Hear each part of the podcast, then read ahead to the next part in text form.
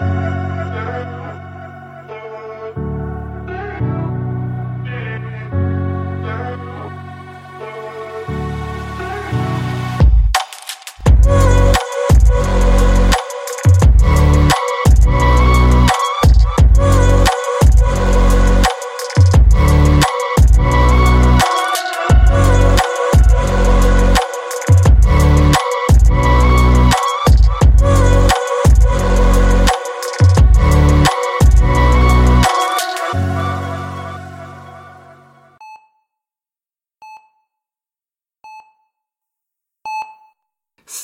parti. Allez-y. Je suis une femme, je suis intrépide, je suis sexy, je suis divine, je suis imbattable, je suis créative. Chérie, tu peux faire la queue, je suis féminine, je suis masculine, je suis tout ce que je veux. Je peux t'apprendre, je peux t'aimer, si tu as tout pour toi. Si tu as, si tu as tout pour toi, tu as tout, tu as tout, si tu as tout pour toi. Tu as tout pour toi, ouais. Tu as tout, tu as tout pour toi. Je suis chic, je suis moderne, je vis comme je veux. Je suis cerise, je suis citron. Je suis la tarte au citron vert la plus sucrée. Je suis électrique, je suis basse. Je suis le rythme de mon propre tambour. Je pourrais te donner la chair de poule avec mon pouce. Seul l'amour peut entrer en moi. Je bouge à mon rythme. Voix du futur, parle-moi gentiment. Je ressens ce que je veux et d'une manière ou d'une autre, ça me trouve. D'une manière ou d'une autre, ça me trouve. D'une manière ou d'une autre, ça me trouve. Je suis une femme, je suis intrépide, je suis sexy, je suis divine, je suis imbattable, je suis créative. Chérie, tu peux faire la queue. Je suis féminine, je suis masculine, je suis tout ce que je veux. Je peux t'apprendre, je peux t'aimer, si tu as tout pour toi. Si tu as, si tu as, si tu as, si tu as tout pour toi, tu as tout, tu as tout, tu as tout, si tu as tout pour toi. Tu as tout pour toi, ouais.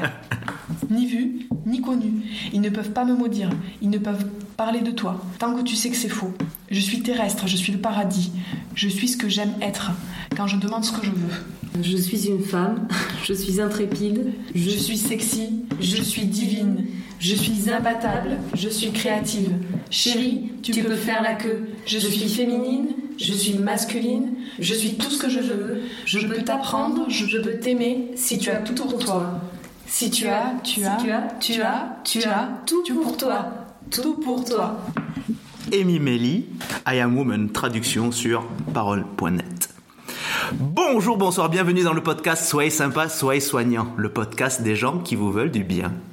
Aujourd'hui, j'ai le plaisir, l'extrême plaisir de recevoir deux personnes éminentes dans leur discipline.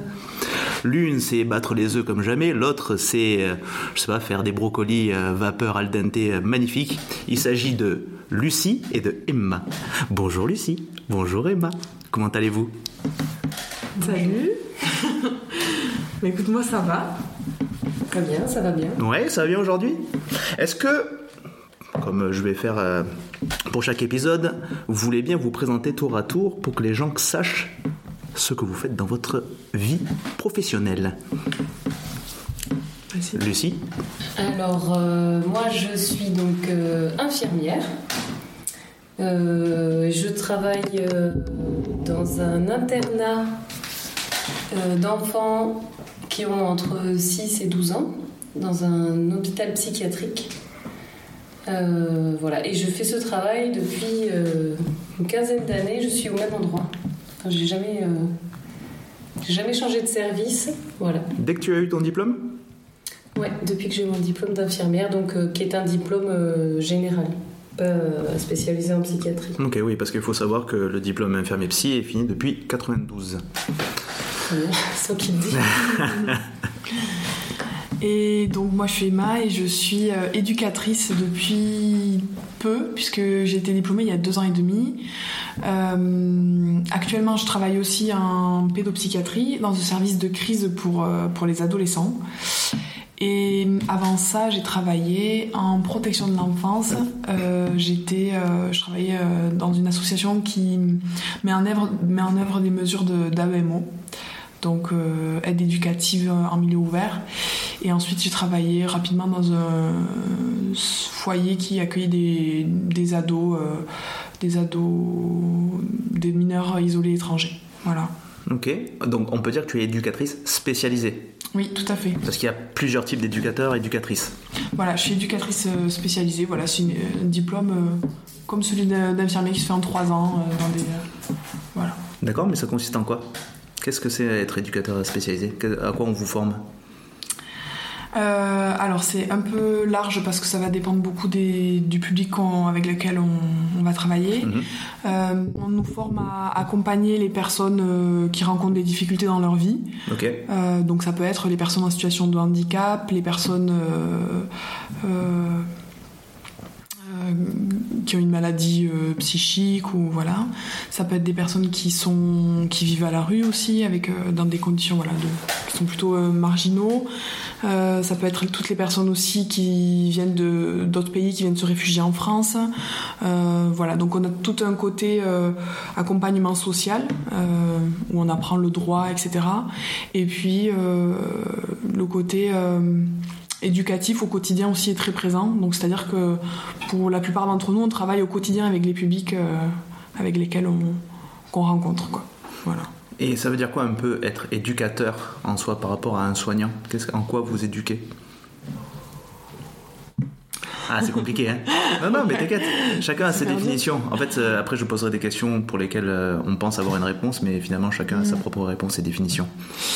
Euh, bah, éduquer, je dirais que c'est essayer d'amener la personne au, au meilleur de ce qu'elle peut être avec ses difficultés et ses ressources. C'est-à-dire essayer Hmm. d'identifier avec elle euh, ses ressources et essayer de voir comment avec, euh, avec ses, ses difficultés, parce que souvent on se rencontre pas pour rien, on peut faire quoi, pour que sa vie elle soit la plus, la plus apaisée possible et qu'elle corresponde en tout cas à ce que la personne euh, envisage pour elle. Quoi.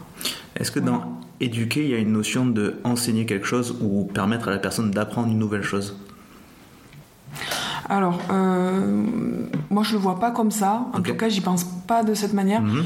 Je pense surtout que c'est les, les gens ils comprennent ce qu'ils veulent de ce qu'on ce qu'on leur propose en tout cas. Moi, je je pense pas apprendre quoi que ce soit aux personnes que je rencontre. Je pense qu'elles apprennent de de l'expérience qu'on vit ensemble. Ok. Voilà. Et toi, Lucie, donc du coup, tu euh, es infirmière depuis 15 ans. Qu'est-ce que c'est être infirmière depuis 15 ans dans un même service? Euh, ben, ma foi, il y, a, il y a un peu de. Il y a, il y a plusieurs choses, Ouais. j'ai envie de dire. Déjà, moi, je suis une infirmière qui travaille avec beaucoup d'éducateurs spécialisés, justement. Ok. Et euh, c'est un métier que j'ai que j'ai découvert euh, dans, dans le travail où je suis encore aujourd'hui. Ouais. Et on, on, est, on est une équipe où on est mélangé infirmier et éducateur. Mhm. Et euh, je dois reconnaître que moi j'ai beaucoup appris euh, de mes collègues en arrivant sur. Et j'apprends encore toujours de mes collègues. Et euh, notamment des éducateurs qui ont une approche du soin finalement euh, qui, est, euh, qui est différente.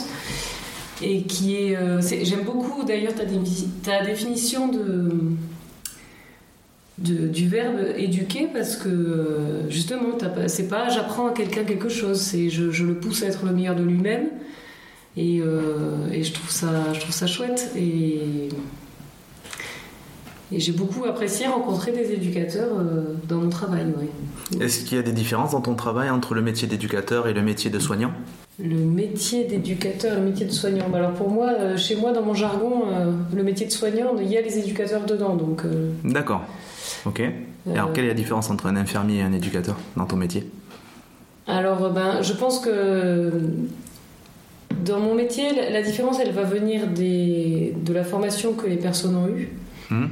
mais pas seulement. Euh, je trouve qu'aussi, elle vient de la personnalité des gens parce que euh, les personnes qui décident de devenir éducateurs, euh, c'est pas les mêmes personnes et que celles qui décident de devenir infirmières. Et je trouve que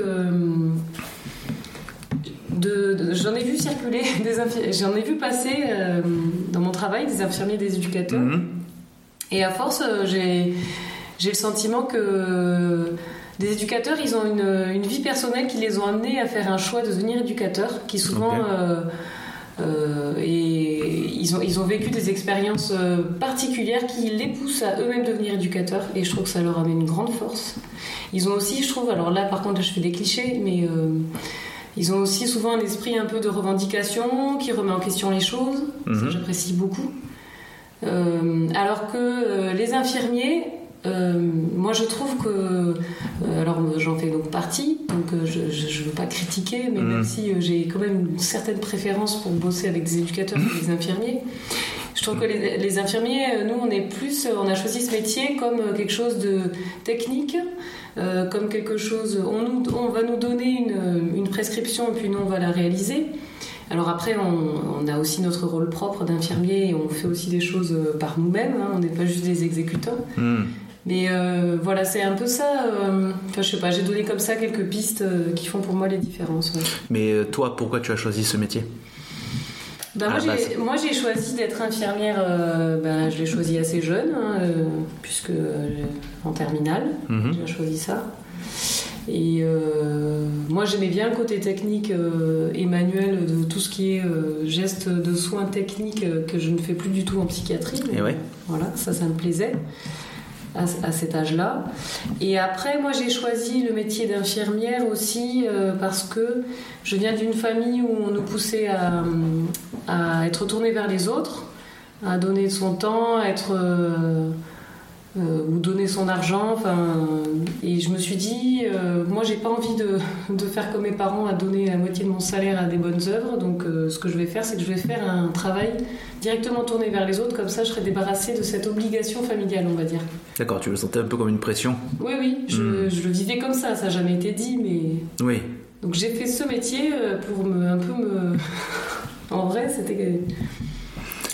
Mais alors du coup, là tu voulais faire du soin technique, et comme tu dis que le- ton premier poste c'est la pédopsie, comment t'en arrives à changer de vision des choses et Alors, ça, c'est par des stages, oui, des stages pendant ma formation. J'ai fait plusieurs stages en psychiatrie qui m'ont tous beaucoup plu.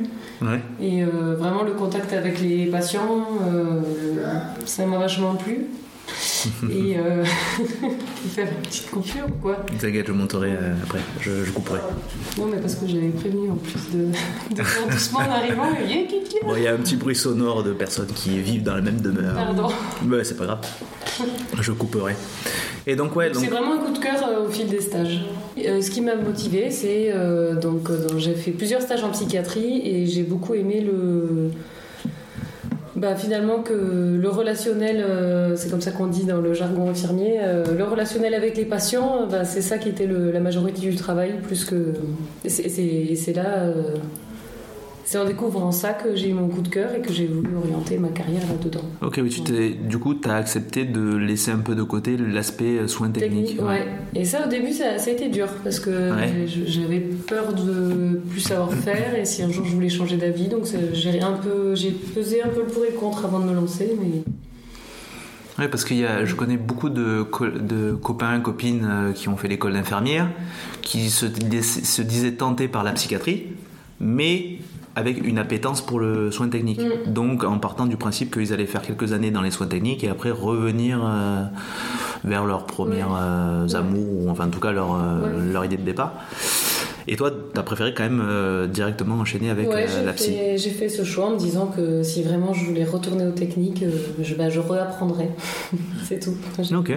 Et c'est un stage en pédopsie que tu as fait Qui t'a permis de te faire connaître? Parce que rentrer en pédopsie, c'est pas évident, je crois, en premier poste. Euh, j'ai fait un stage en pédopsie dans un, un service d'adolescents Ok. Et, euh, et oui, mais oui, c'est comme ça peut-être que j'ai. euh, Bon, à l'époque, c'était pas très dur. il y avait- C'était pas très dur quand même d'entrer en... enfin de postuler. Tu me diras aujourd'hui non plus. Là, ils recherchent des infirmiers partout. Hmm. Et mais après, là, oui, c'est vrai que le service où je suis, euh, à l'époque, c'était une chance d'arriver en pédopsie. Et c'est parce que je suis, pas- je suis arrivée au bon moment. euh, Il y avait un remplacement à faire. Donc voilà. Ok. Et euh, quand on reste 15 ans dans un même service, c'est par choix? Ah, bah ça. soit par choix, soit par, euh, par manque de courage. Mhm. Par manque de courage? Bah, parce qu'il y a eu des moments où j'ai trouvé ça dur et j'avais pas le courage de, de recommencer ailleurs. Ouais, mais c'est un peu comme la vie. Je veux dire, il y a des moments où on a un peu un down, mais après on se reprend. Et... Bah, Il y a des gens pour qui, quand c'est Ouais. difficile, ils changent d'endroit. Et, Mm. et moi, j'ai pas.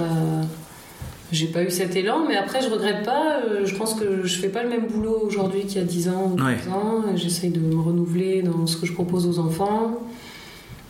Donc, euh, Parce que Je m'ennuie jamais. Ok. Parce que de mon expérience, je vois de plus en plus de services où les euh, infirmiers, infirmières, pour parler d'eux, euh, ont tendance plus à partir au bout de 4, 5 ans euh, maximum. Il y a de moins en moins d'anciens dans les services que j'ai côtoyés. Et on se rend compte quand même que les anciens sont quand même euh, essentiels pour faire vivre un peu une philosophie de service qui a certes beaucoup bougé, mais pour transmettre aussi beaucoup de, de choses. Donc, euh, est-ce que toi, tu te sens en tant qu'ancienne pouvoir véhiculer ce genre de, de philosophie? Euh, fou, vaste question. Euh, J'essaye, Hmm. mais c'est vrai que c'est pas. Et puis c'est dans les deux sens aussi. Je vois des ce que je disais, je- le fait que de voir des gens défiler, moi ça m'apporte aussi de vachement d'expérience parce que je- de rencontrer des façons de travailler nouvelles, moi ça augmente mon panel de, de façons d'aborder le soin. Vraiment. Hmm. Chaque euh, nouvelle personne qui passe m'apporte un nouveau. Même dans ma pratique, moi là j'ai changé. euh, je trouve que j'ai radicalement changé de pratique euh, par rapport à des collègues qui sont arrivés, qui entre temps sont repartis. Hmm. Ok. Et donc, euh, donc en fait, euh, peut-être moi je vais apporter des choses euh, aux nouveaux, mais eux aussi m'en apportent beaucoup et euh, j'apprends beaucoup de rester au même endroit et de voir défiler justement des collègues qui arrivent et qui partent. C'est des fois un peu difficile Ouais, ça nécessite une adaptation. de dire au revoir à des ah, gens qu'on a ouais. appréciés, etc. Hmm. Mais euh, apparemment, quand même, ce que tu m'en dis, ça a l'air d'être assez riche, quoi qu'il arrive, dans le négatif comme dans le positif, ça a l'air d'être euh, Oui, nourrissant, quoi. oui. Hmm. Ok, et toi, euh, Emma? Donc tu es euh, depuis combien de temps euh, dans ce professionnel? Euh, dans le monde professionnel ou dans ce Ouais, que service tu, que tu as été diplômé. Ça fait euh, ça fait deux ans et demi. D'accord, tu l'as peut-être dit au début, mais je repose la question. Mm. Deux ans et demi, et tu as fait au moins trois services différents déjà. Enfin, Oui. ou quatre services même, peut-être. quatre- Quatre services, oui, tout à fait. Ouais. Oui, c'est ça. Donc tu as fait. Tu as été AEMO J'ai été euh, éducatrice en, voilà, en, en- dans un service qui mettait en œuvre des mesures euh, euh, judiciaires de protection de l'enfance. Ensuite, j'ai été éducatrice dans un service qui dépendait d'un foyer euh, et qui euh, avait des appartements diffus dans la ville pour des grands adolescents. Euh, en l'occurrence, c'était des mineurs isolés étrangers. Ok. Voilà. Ça d'entrée de jeu, quoi. Un an à, à peu près un an après mon expérience en protection de l'enfance. Euh, en, en AEMO pardon, parce que ça reste de la protection de l'enfance. Euh, là, j'y suis restée peu de temps. Et ensuite, je suis, je suis, je suis allée travailler là où j'ai, j'avais fait mon un stage long. En, dans la formation d'éducateur, on fait un stage assez long en fin d'études. Et j'avais travaillé dans le service de crise dans lequel je suis euh, actuellement. Hmm. Euh, je suis allée, enfin, je- j'y ai travaillé pendant un mois et ensuite je suis allée travailler dans l'internat euh, de pédopsychiatrie où travaille euh, Lucie. Lucie. Hmm. Et, euh, et je suis maintenant euh, de nouveau dans le service de crise euh, auprès des adolescents. Voilà. Ok. Et euh, je- si tu veux bien, je veux quand même me questionner sur ce que c'est un AEMO vraiment, dans le sens comment on commence en tant que. Parce que c'est quand même un travail à responsabilité. Tu enchaînes avec ton, ton diplôme. Comment on le vit sous ça? Comment on vit ce genre de, de travail?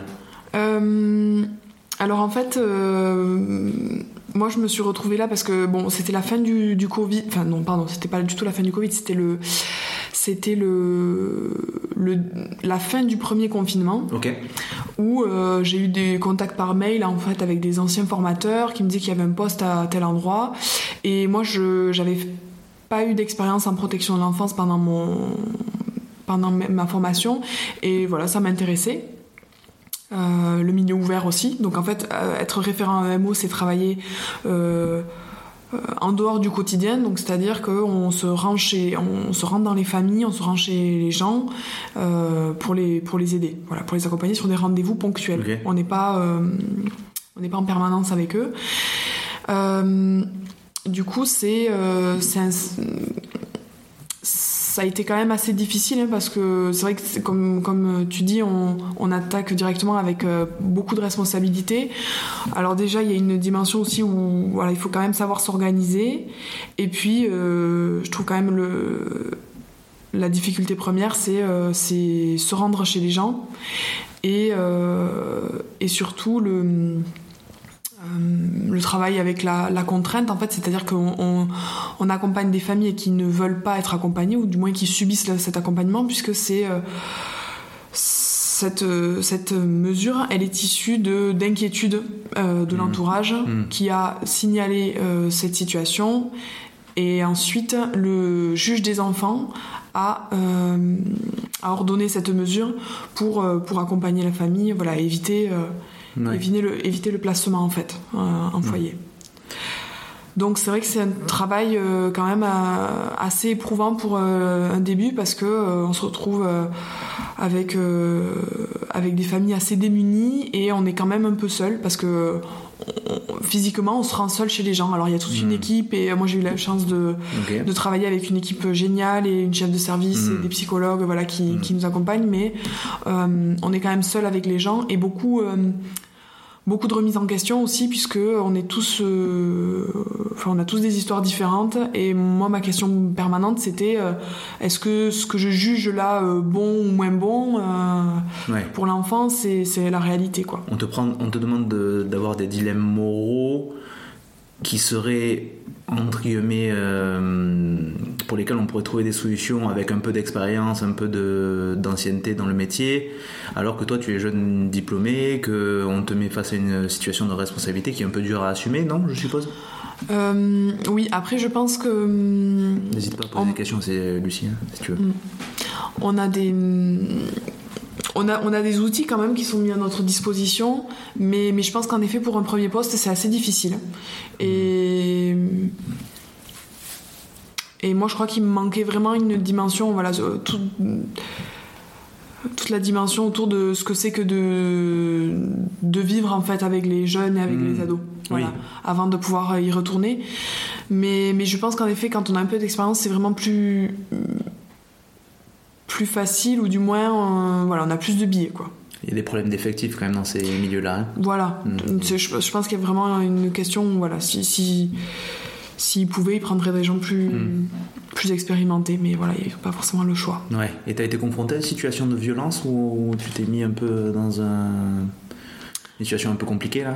Alors, des situations de, de violence, oui. Alors, des violences surtout, je dirais, euh, euh, enfin, morales, quoi. Ouais. Pas tant de violence, pas de violence physique d'ailleurs. Mais plus des situations où, euh, où ça a été très très difficile euh, ben, d'annoncer à des familles qu'on va demander au juge euh, le Mm. placement de leurs enfants. Euh, d'assumer ça auprès des enfants, Ouais. de les aider à trouver. Parce que nous, le parti pris, c'était d'essayer de faire en sorte que qu'il y ait déjà une alliance avec la famille pour, euh, par rapport au placement. Et donc, c'était d'essayer de trouver euh, la place pour l'enfant. Voilà. Parce que l'inquiétude des parents est, qui est tout à fait légitime, c'est que l'enfant se retrouve dans, des, dans un endroit, dans des grands foyers où on sait que c'est, très difficile et que. voilà. Et qu'il y a des, des enfants qui le vivent plutôt très mal, quoi. Hmm. Et ça, c'était, c'était, assez, c'était assez éprouvant, ouais. Ces, Ouais. ces moments-là, moi, je trouve que c'était violent. Et, quelles ressources t'avais pour euh, sortir un peu la tête de l'eau et compagnie? Euh, déjà, l'équipe, on en parle beaucoup. C'est Ouais. des situations qui sont qu'on banalise pas du tout, hein, qui sont vraiment hum, parlées. Hmm. On, voilà, encore une fois, j'ai eu une équipe très soutenante, donc euh, on- la parole était libre, en tout cas, par rapport à ça. Ouais. Mais après, euh, après c'était beaucoup de. euh, ça dépend beaucoup aussi, je pense, de ce qu'on a, de, de notre vie à l'extérieur, du Ouais. travail. hein. C'est-à-dire que il faut pouvoir trouver des, des, des activités dans lesquelles on se sente bien et qui nous permettent aussi de nous, de nous vider un peu la tête. c'était ton cas? Alors euh, pendant un temps non, parce que c'était pendant le, le Covid. Ah oui. Beaucoup. Donc il y a Ouais, c'était un peu beaucoup dur de se ressourcer quoi. Beau- voilà, Ouais. beaucoup de confinement, euh, un peu les seuls à aller travailler, on a eu l'impression, hein, les, les soignants et les, et les éduques. Et en période de confinement. Exactement. Donc euh, c'est vrai que voilà, on a eu l'impression de d'être un peu seul à aller au, au boulot. Enfin, bon, on était beaucoup dans la situation, mais où il y avait quand même que le boulot euh, dans notre quotidien, donc pas, pas vraiment très facile. Mais je crois que la période elle a été difficile un Mm. peu pour tout le monde, hein, le fait de Mm. pas avoir vraiment euh, beaucoup d'autres activités dehors, même si bon, Hmm. chez moi j'arrive à faire quelques quelques trucs hein, pour euh, Ouais. Pour t'occuper, pour se euh, distraire un peu. voilà.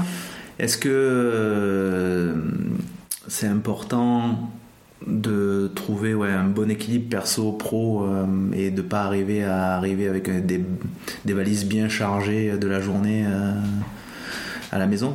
Est-ce que tu as trouvé des moyens de Alors, à venir euh, un peu légère ou est-ce qu'il mm. fallait quand même que tu décharges une fois que tu étais à la maison? La question est pas très claire, je. Si, je comprends, mais en fait, euh, je dirais que quand je travaillais euh, en protection de l'enfance, c'était très très difficile de faire la part des choses. Je rentrais chez moi et j'avoue que j'étais quand même assez euh, préoccupée. Et je pense que c'est le cas encore de mes collègues. hein. C'est des conditions de travail qui sont vraiment très difficiles. Et euh, c'est pour ça d'ailleurs que j'en que j'en suis partie. hein. C'était que c'était que c'était très difficile de, de faire la, la part des choses. Ouais. Euh, pas tant parce que euh, j'arrivais pas à décrocher, mais plutôt parce que le travail nous suit en fait. hein. Ouais. On, a un, on a un téléphone professionnel.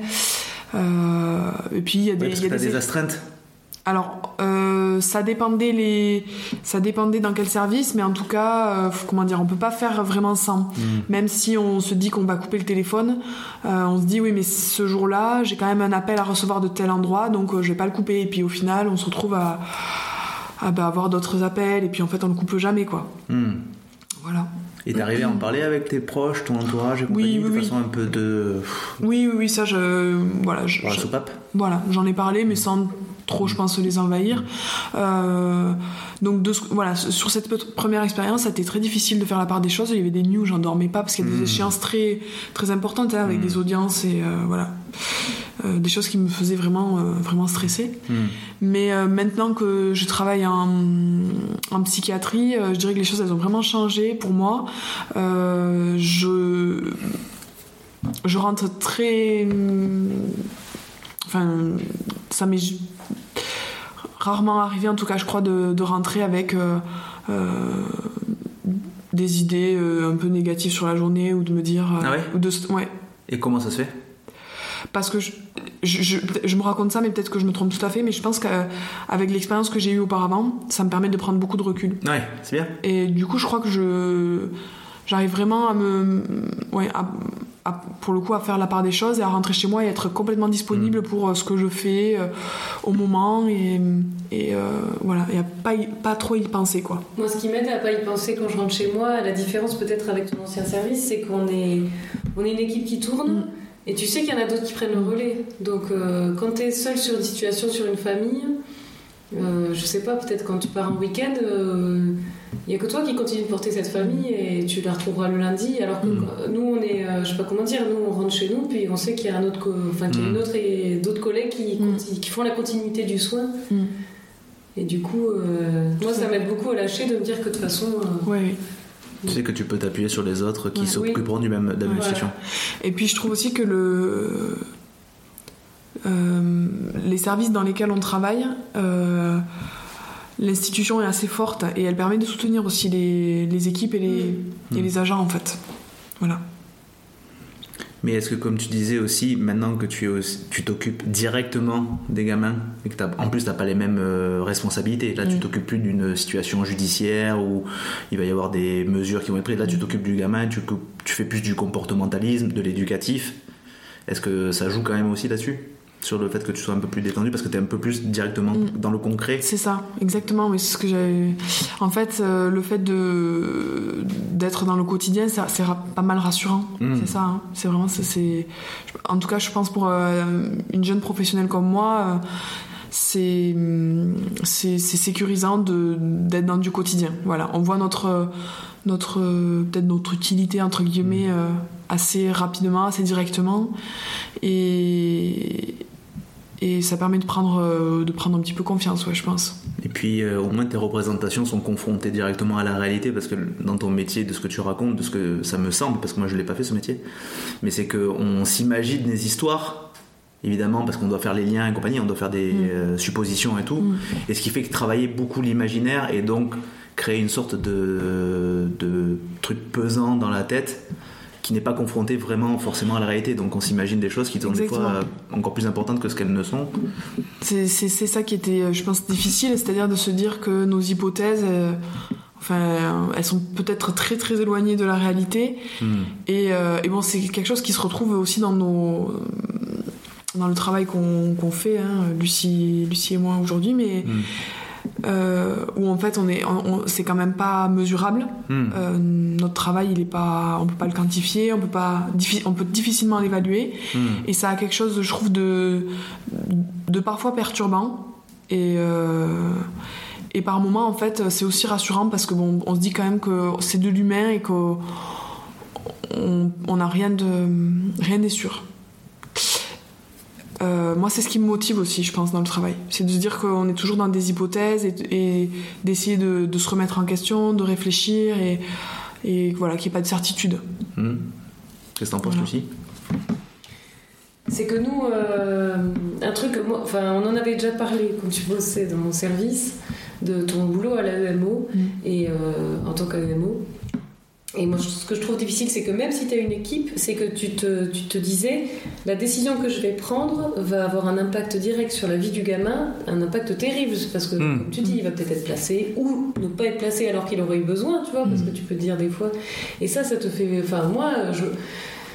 Même si tu es en équipe, ça- tu te retrouvais, toi, jeune professionnel, à devoir prendre des décisions euh, qui, euh, hyper importantes. Je trouve que nous, en psychiatrie, on est, on est tout un groupe à prendre ces décisions-là. À mettre des- on émet des hypothèses, mais on n'est jamais. euh, on n'est qu'un maillon, enfin, c'est un peu plus dilué et ça fait déjà vachement moins peser la responsabilité. Mais elle existe, Hmm. même si on n'a pas du tout un rôle d'AEMO, on n'a pas un rôle de conseil de juge et tout, on a quand même une grosse influence parce qu'on a un gros service et que on- euh, le juge il va quand même écouter euh, ce que le médecin a à dire, Ouais. etc. Donc on sait qu'on a une influence, on sait qu'on a une- influence sur l'orientation des enfants, sur une proposition de pourquoi pas de placement ou de séparation même séquentielle. Et, euh, et des fois je me dis, euh, pendant une réunion, je me dis là on est en train de jouer euh, vraiment l'avenir d'un gamin Mm. et j'ai- j'aime pas trop ça, ça me pèse. Et euh, je me dis si on se trompe là tous. euh, parce que même si on n'est qu'un petit maillon, des fois, euh, Mm. prendre la parole en réunion au bon moment, bah, tu peux faire changer euh, un petit peu la, Complètement. C'est pesant et en même temps, euh, En même temps, plus on le fait, plus on fait d'hypothèses, plus on voit de chemins de gamin, plus ça nous donne des billes, comme tu disais tout à l'heure, ça nous donne des billes pour ne moins se tromper la fois d'après. C'est, tu veux, les- c'est- je pense qu'aussi l'expérience de- d'avoir vu des parcours d'enfants nous assoit un peu plus dans des propositions d'orientation Mm. pour les enfants suivants. Voilà. Et puis ce que je sais de ton service, euh, Lucie, c'est le, aussi qu'il y a une euh, orientation, euh, enfin quand on adresse des enfants dans ce service-là, la, la place qu'occupe ce service dans le parcours du soin, de, enfin dans le parcours de vie de l'enfant n'est pas la même que d'autres services de pédopsie. C'est-à-dire que là, c'est qu'un maillon qui a pour but d'aider un petit peu à accompagner le, le gamin, mais qui n'aura pas une euh, décision, enfin ce sera pas décisif, ah, j'arrive pas à le dire. Dans l'orientation, c'est pas décisionnaire de tous les choix qu'il y a ensuite, que le parcours ITEP, parcours IME, parcours, euh, plein de choses sont décidées par les référents extérieurs. Dans d'autres structures, euh, comme par exemple les pavillons adultes dans lesquels j'ai bossé, c'était le pavillon qui décidait de l'orientation vraiment. Là, il y a un travail quand même de... Non? Je me trompe peut-être? Ben, ça, pas, ça, a pas, ça dépend un peu aussi des médecins. Je dirais que Ouais. quand j'ai commencé à travailler, par exemple, c'était pas le cas. euh, D'accord, euh, ouais. On orientait vachement. euh, Ouais. ouais. Et maintenant donc? Et maintenant, là, justement, là, c'est une, politi- c'est une politique euh, de soins. Là, on rentre un peu Ouais. dans les détails, mais, Mais ouais, ouais. c'est une politique de- du, du médecin actuel de pas de, s- de, de, de pas être décisionnaire des orientations et de, s'appuyer sur les autres référents de soins. Et ça joue un peu sur euh, ta façon d'appréhender ce travail-là du coup? Bon, je dirais comme Emma, nous on est beaucoup sur le quotidien, euh, travailler euh, dans le concret. Donc ça pour moi, le, le moment des orientations, c'est plus des moments de réunion où on va faire des hypothèses. Donc euh, ça change pas grand-chose. Hmm. ça change pas grand-chose dans mon travail. Peut-être dans l'observation fine que je vais faire de l'enfant, mais Mais dans le, le poids de la responsabilité que tu disais, est-ce que Ah ça oui. joue un petit peu là-dessus? Oui, peut-être que ça nous arrive moins souvent de me dire le, le fait que le, le médecin fasse reposer sur d'autres structures le choix de décider fait que du coup chez nous on est moins euh, peut-être euh, moins fébrile, moins dans la culpabilité ou moins dans il y, a- il y a moins de, de responsabilité Mm. lorsqu'on pose des hypothèses. Parce que je me rappelle moi d'une situation où j'ai été amené à faire ce qu'on appelle un suivi euh, éducatif. Euh, on doit aller rencontrer le collège qui euh, prend en charge l'un des gamins que j'avais en référence. Où je me suis retrouvé dans la situation où le collège était démuni par rapport à la situation et me mettait dans une situation où c'était moi qui devais apporter les réponses euh, absolument euh, efficaces, euh, changer l'orientation de la prise en charge du gamin. Et heureusement que j'avais été un peu formé avant parce que c'est très facile de tomber dans le, poids de bah, je vais décider, vu qu'on me pose des questions, je vais donner mes réponses et vous ferez un peu ce que j'ai dit. Mais heureusement que j'avais été un peu plus éclairé là-dessus, qui était de l'ordre de mais nous, nous apportons une réponse par rapport au milieu dans lequel nous évoluons, vous avez vos propres réponses, mais c'est pas pour autant qu'on a une solution miracle et que notre réponse euh, vaut pour tout. Donc c'est vrai que ça fait, ça m'a permis de me décharger d'une responsabilité de, de, je, de je sais tout, euh, de je sais comment orienter, comment m'occuper, et ça enlève un sacré poids parce que mine de rien, ça peut nous faire oublier des fois un peu la, la réalité concrète du terrain. Mais moi, alors ça me fait rire parce qu'on a, Mhm. on a lu un texte sur les femmes là, Ouais. au début. Et vraiment, là, dans, ta, dans, ton, dans ce que tu viens de dire, Ouais. je me suis dit, t'es bien un mec. Parce, Ouais. que, ouais, parce que moi, on m'aurait demandé euh, une réunion d'école, euh, comment on se positionne. Hmm. Mais je dis, je, je veux pas amener de réponse. Hmm. Mais euh, Ouais. à moins que tout son équipe, on Hmm. en ait parlé avant et que je me fais la messagère de quelque chose. Hmm.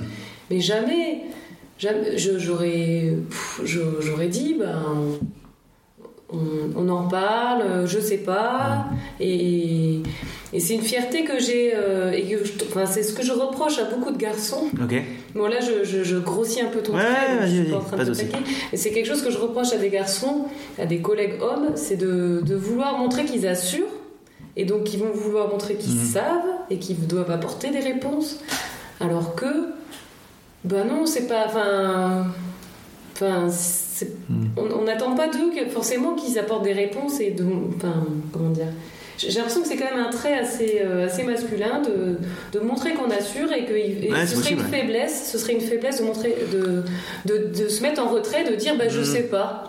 Moi, plein de fois, je sais pas, bah je sais pas, et puis on en reparlera plus tard quand je saurai quoi. Moi, j'aurais tendance à dire que si, euh, si, si j'avais été dans la situation, euh, je sais pas ce que j'aurais répondu. Si on en avait discuté en équipe avant, hmm, j'aurais eu tendance à répondre, mais parce que je pense que les, les institutions sont tellement démunies autant que nous. euh, parce que je crois que ça vient peut-être aussi du, du fait qu'on on se- on se connaît mal en fait. Hmm. On se connaît mal entre services, entre partenaires, et du coup ils attendent de nous une réponse qu'on n'a pas forcément. Hmm. Et, et nous, on attend d'eux ben, pas grand-chose. Peut-être qu'on leur apporte un éclairage sur quelque chose, mais et en fait ils attendent beaucoup plus parce que peut-être qu'ils sont euh, beaucoup plus démunis que ce qu'on ne l'imagine ou que du moins ils n'ont pas tous les moyens qu'on a nous dans nos services où euh, on est beaucoup plus en nombre par rapport à- Mm. au nombre d'enfants, etc. Donc je crois qu'il y a vraiment une, une difficulté à se à se comprendre et, et dans les attendus que chacun peut avoir en fait euh, vis-à-vis de l'autre. Du coup, ce qui m'aurait fait répondre, c'est peut-être juste le fait de me dire ils sont démunis et il faut, ils ont besoin Mm. d'une réponse très rapidement. Mais c'est pas la solution. Mais par contre, euh, euh, je, me, je trouve qu'en psychiatrie, des fois, on se retire un peu en se disant non, mais nous, on est, on est le soin, comme si on était un espace. Mm. Et en fait, euh, et des fois, il faut savoir aussi se mettre dans la. Voilà. Mais ça veut pas dire qu'il faut donner des réponses qu'on n'a pas forcément, et voilà, c'est pas ce que je veux dire. Mais en tout cas, je trouve que c'est, des fois, c'est confortable aussi de rester du côté de euh, nous on est le soin, on n'a pas trop d'avis, nous c'est dans notre cadre, etc. Voilà. Parce que pour avoir été un peu de l'autre côté, c'est-à-dire euh, côté AMO, on a, be- on a besoin de bien, on a besoin de gens qui, les- qui voient les gens, euh, Mhm. les, les, les, les ados ou les enfants au quotidien en fait. Parce que quand on est référent ASE ou AEMO ou, euh, ou euh, psychologue scolaire ou bref, en fait les enfants quand tu- on les voit ponctuellement, on les connaît pas. Hmm, Oui, oui. Non, mais de, de, de, de pouvoir parler de l'enfant, quand on, quand, je- quand on se rend à des équipes euh, éducatives, par exemple, Mm. dans des écoles, on, on se On met fait. tour de table et euh, on raconte. euh, Enfin, moi, je parle pas de scolaire, puisque je suis pas enseignante, mais euh, je raconte comment est l'enfant au quotidien, comment il est avec les autres enfants, comment il est par Mm. rapport à un adulte, euh, comment il vit euh, la contrainte, la frustration, tout ça. Bon, mais j'avais envie de, de Non, mais- un débat. Non, enfin, non, mais t'as raison. Non mais t'as raison. les- Non mais je vais, Non, je, non, je- les il y a- je- partenaires. je vais en parler un moment, mais c'est le, tu as raison parce que moi-même je me pose la question de ma place euh, d'homme. Le- Je pense qu'il y a, c'est un, je pense que c'est un truc mélangé de plusieurs choses qui sont que nos diplômes quand même nous amènent de plus en plus à être dans le savoir-faire un peu moins dans le savoir et un peu moins dans, la possibilité d'avoir du recul. Donc on nous amène souvent à être dans la- l'action-réaction, dans les métiers, dans les services dans lesquels j'ai travaillé. Encore plus quand on est un homme. Là, l'hôpital dans lequel j'ai travaillé, il y avait la notion de quand même où euh, s'il y a une situation d'urgence, on va privilégier la réaction de l'homme pour aller s'occuper du conflit physique. Il y a beaucoup de femmes très compétentes qui réagissent, qui agissent, mais il y a quand même un truc un peu inconscient ou euh, un peu latent qui est de l'ordre bon, s'il faut gérer un rapport de force, on va plus mettre des mecs. Et on, peut prendre des cartouches hein, sans problème. hein. C'est vrai qu'il y a ça, et il y a un truc mélangé aussi qui est, comme on est de moins en moins dans l'observation, dans le, la capacité de recul, on a, enfin moi j'ai pris l'habitude d'être dans l'action-réaction. Il, il y a un truc, il faut que je réagisse de suite. Et donc, il y a ça qui, s'a- qui, s'a- qui s'amène On- donc à répondre à des problèmes. Euh, dès qu'il y a un problème, il faut absolument que j'apporte une réponse, même si des fois je dis des conneries. Et ça arrive que je dise des conneries. Euh, et donc dans ces situations-là, en plus, le collège, pour le- la- l'exemple dont j'ai- que j'ai cité, eux ne le voient pas au quotidien 24 heures sur 24. La maman, en l'occurrence, était un peu plus en retrait à ce moment-là et nous avons, nous sommes, nous, véhiculons une image de, on a réfléchi sur le cas au, point, de vue comportemental, au point de vue clinique et compagnie. C'est vrai qu'on le voit au quotidien, mais il a fallu quand même que je me rende compte, heureusement, enfin je, trouve que c'était heureusement, que je n'étais pas celui qui devait apporter une réponse. Heureusement, parce que je l'avais vu, je l'avais entendu, mais c'est vrai que c'est facile de tomber dans ce biais-là, pour toutes les raisons que j'ai citées en amont.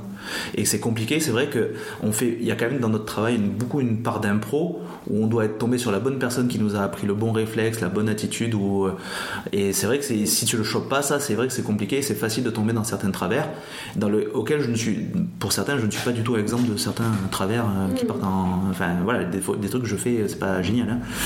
Mais voilà, on bricole. Mais c'est vrai que je pense que tu as raison. Et mais je pense que c'est quand même multifactoriel. Bien sûr. Et en même temps aussi, une, bah, on peut le dire, hein, une société qui nous amène à mettre plus en avant certains hommes que euh, certaines femmes dans certaines situations, certaines, pro- euh, certaines professions. Mais donc, de là, le sujet que tu voulais aborder. Enfin, Est-ce que tu voulais réagir à ça d'abord Parce que, euh, Non, vas-y. Moi, je suis assez d'accord avec ce que tu dis. voilà. Continue. Voilà, bon, je, je travaille, j'essaie d'être le. Je suis pas du tout parfait, j'essaie de, de me travailler sur l'écoute, et c'est vrai que des fois, bon, voilà, je fais ce que je peux. Mais, donc, effectivement, aujourd'hui, on a, on a cité un texte en amont parce que je voulais un peu orienter ce, ce débat, ce, cet épisode-là sur une thématique euh, qui me semble évidente, on se dit oh bon on se pose pas la question et finalement en réfléchissant un peu on dit quand même c'est quand même un peu étrange que notre métier c'est plus des femmes en tout cas chez les infirmières il y a plus de femmes que d'hommes je sais pas si les éducateurs c'est le cas Alors, euh, c'est le cas aussi, oui. Dans les écoles, ils forment autant d'hommes que de filles parce que euh, hommes- d'hommes que de femmes, pardon. Mm. Parce que c'est des choix Mm. hum, des écoles euh, qui répondent aussi aux demandes et aux attentes des institutions qui vont, qui vont embaucher par la Mm. suite. Mais à, l'origine, euh, pendant les concours, il y a beaucoup, beaucoup de, de femmes qui, qui passent. euh, ouais. Maintenant, c'est plus un concours d'ailleurs, mais bon. Et donc, est-ce que nous, ça nous paraît, enfin moi, ça me paraît évident du fait de ma culture professionnelle de, de rencontrer beaucoup de femmes et ça me pose pas trop la question. Mais comme on est dans- maintenant on est dans une période où on se pose un peu plus la question et on met un peu plus en avant euh, le rôle des femmes et que c'est tout à, fait légitime et qu'on l'a trop souvent occulté.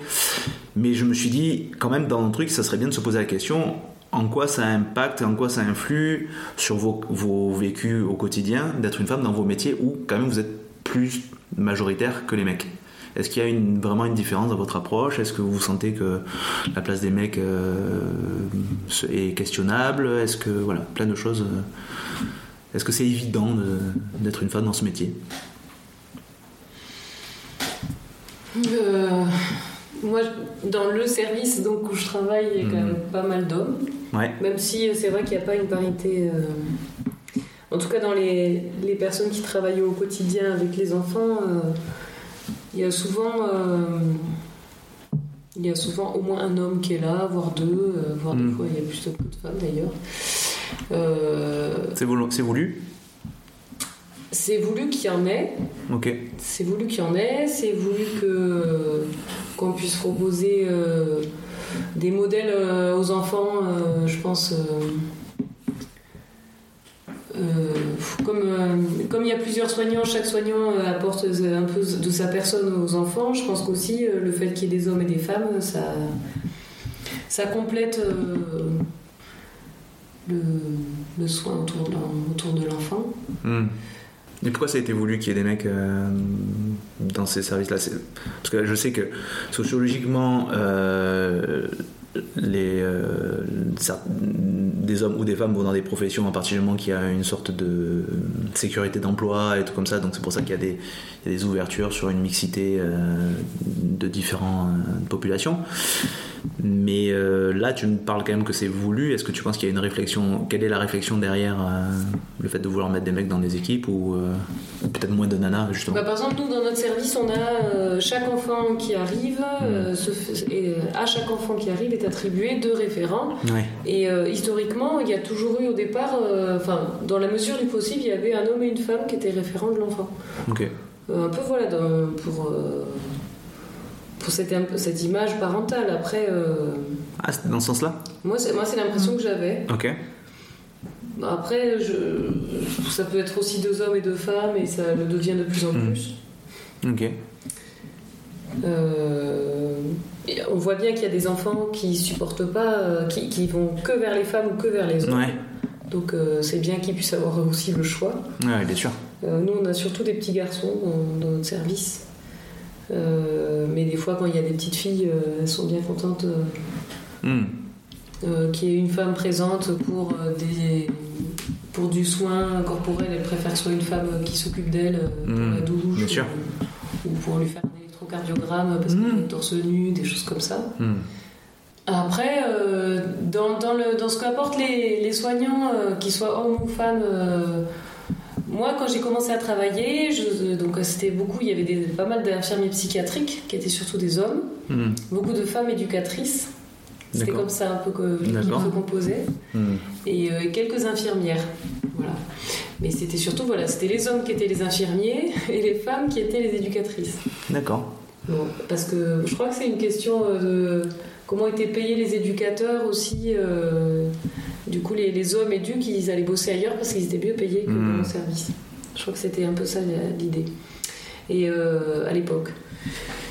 Et c'est vrai que du coup, pour poser un peu la loi symbolique, pour euh, arrêter des enfants, pousser une gueulante, c'était euh, moi quand je suis arrivée, j'avais l'impression que c'était plutôt les hommes qui, qui posaient un peu le cadre euh, du côté des limites, et que les femmes, elles, elles étaient plus maternantes, à proposer des choses autour du soin.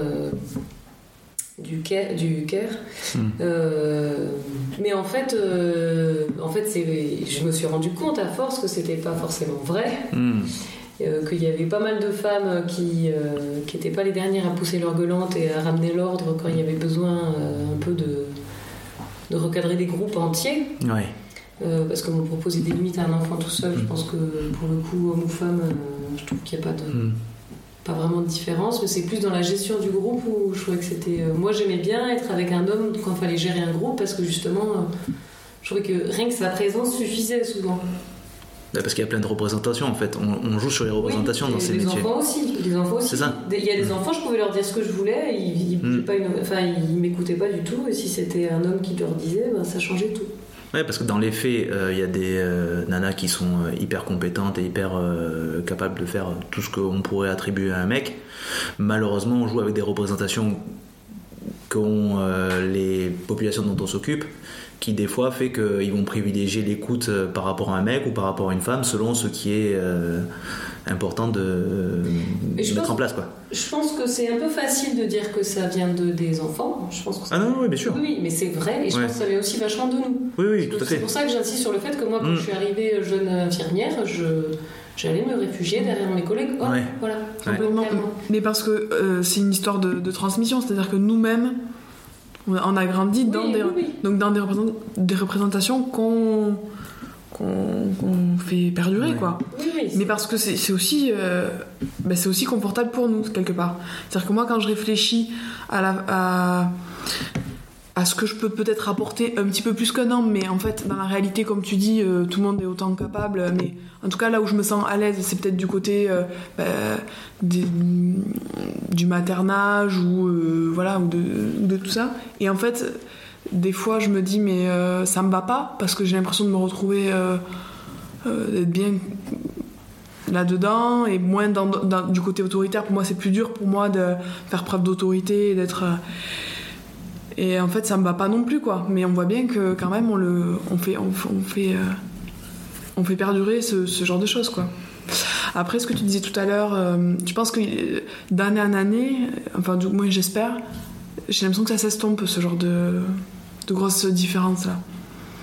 Moi, je trouve peut-être, je trouve que, que c'est plus par rapport aux, aux rencontres que j'ai fait de, de différents collègues qui m'ont permis de voir qu'il y avait des femmes qui, euh, qui prenaient ce rôle d'homme, entre guillemets, euh, de, que, enfin, que moi, en tout cas, j'attribue. Mmh, bien sûr. Et c'est le fait d'en rencontrer, euh, je me suis dit que c'était possible en fait.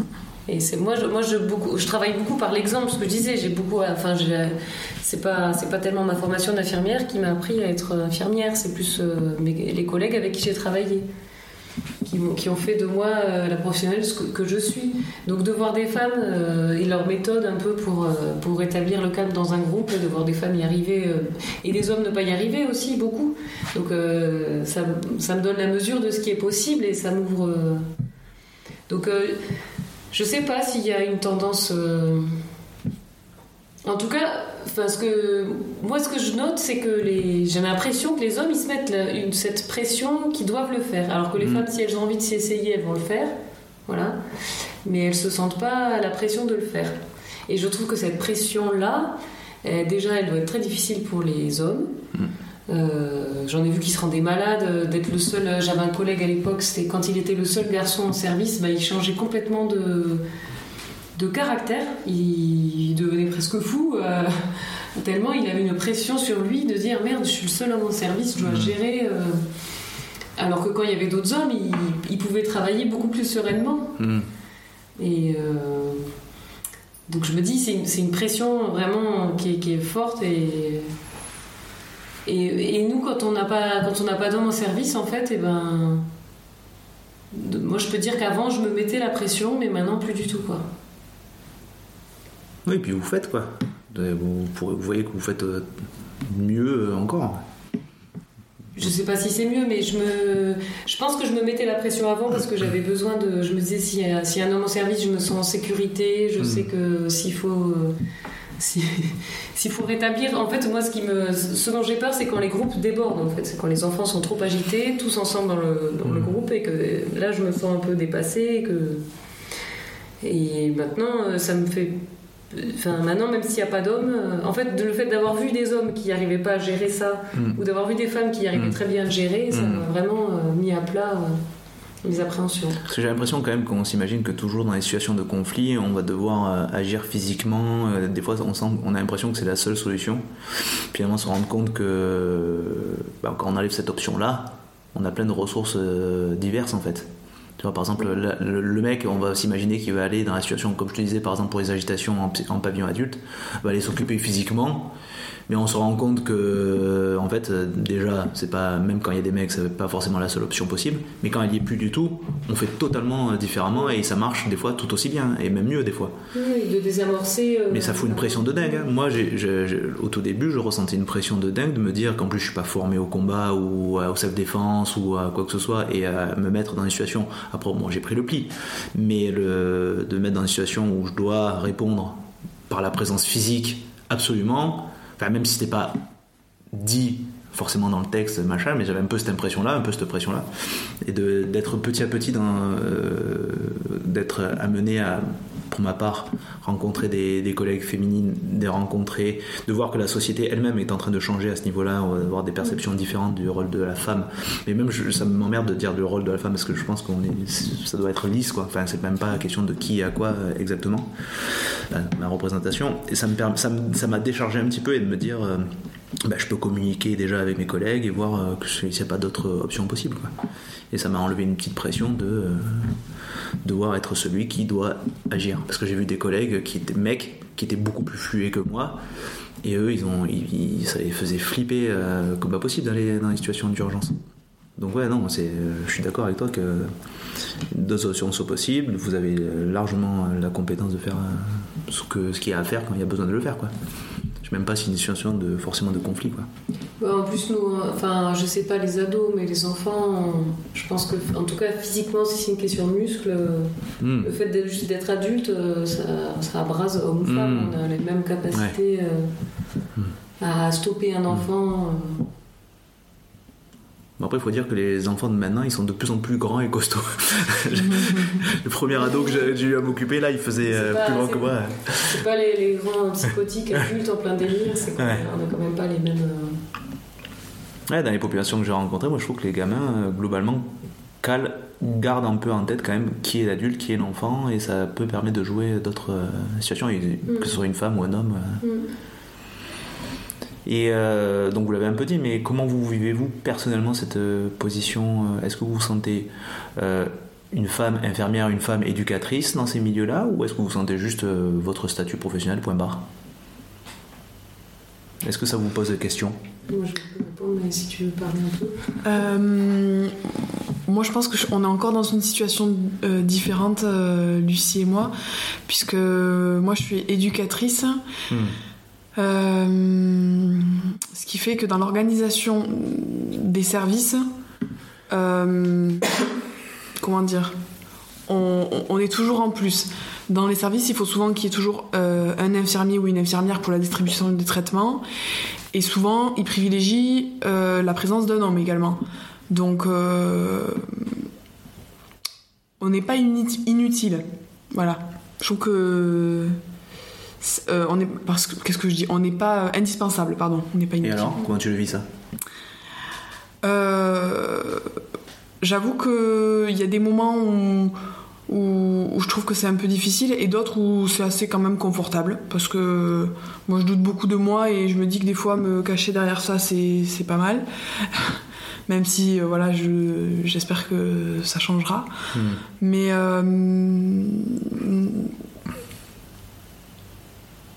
non, après je sais pas euh, comment je le vis. euh. Est-ce que vous êtes confronté au sexisme qu'on peut rencontrer dans d'autres professions? Déjà, on peut dire que le salaire est le même que vous soyez un homme ou une femme, pour statut euh, similaire et échelon similaire. Mais est-ce que vous êtes confronté, au sexisme aussi bien de la part de vos employeurs, enfin de la de l'institution, du cadre, que vos collègues ou même les populations que vous rencontrez? Donc on a un peu parlé vite fait avec les enfants, la position des représentations, mais est-ce que vous, vous êtes confronté à ça? Euh, moi j'ai l'impression quand même qu'ils préféraient avoir un homme éducateur. De qui c'est ceux qui t'embauchent? Oui, Ouais, là, je vous parle de l'institution, non? Oui. Hmm, ok. Mais c'est normal, parce- enfin c'est normal. Non, c'est pas normal, mais euh, c'est la réalité du terrain. C'est-à-dire qu'il en Mm. manque et euh, voilà. On l'accepte un peu trop facilement, ça, non? Peut-être. Oui, peut-être. Ou peut-être qu'on n'a pas le choix aussi, je sais pas. Ok. Mais après, pour le reste, vis-à-vis de tes collègues, quels que soient les collègues que tu as rencontrés, euh, est-ce que tu t'es senti dans une position où on te considérait juste par rapport à ton genre et pas par, par rapport à ton métier, à compétences égales? Hum, je je l'ai jamais ressenti en tout cas. Euh, je l'ai jamais ressenti, ouais. Après, je pense que là où ça, ça ressort, euh, où c'est le plus, où ça a un impact assez important, c'est voilà, c'est dans les situations de violence où euh, on nous sollicite pas directement. Et euh, moi, je vais pas dire que ça me gêne, mais en tout cas, ça me dérange, enfin, ça me dérange pas d'y aller non plus, quoi. Hmm. Voilà. Mais tu dois faire l'effort de passer outre ce truc qui n'est pas euh, fluide. C'est-à-dire que tu, tu vas, tu vas, mais on te le demande pas, mais tu es obligé de faire une petite démarche intellectuelle qui te dit, bah, j'y vais quand même. Oui, en tout cas, c'est pas automatique. Hmm. Et, euh, et moi, là où je suis peut-être en difficulté, c'est peut-être là quand je suis, plus- je suis mal à l'aise en fait, vis-à-vis de mes collègues hommes qui se sentent, euh, qui se sentent euh, obligés.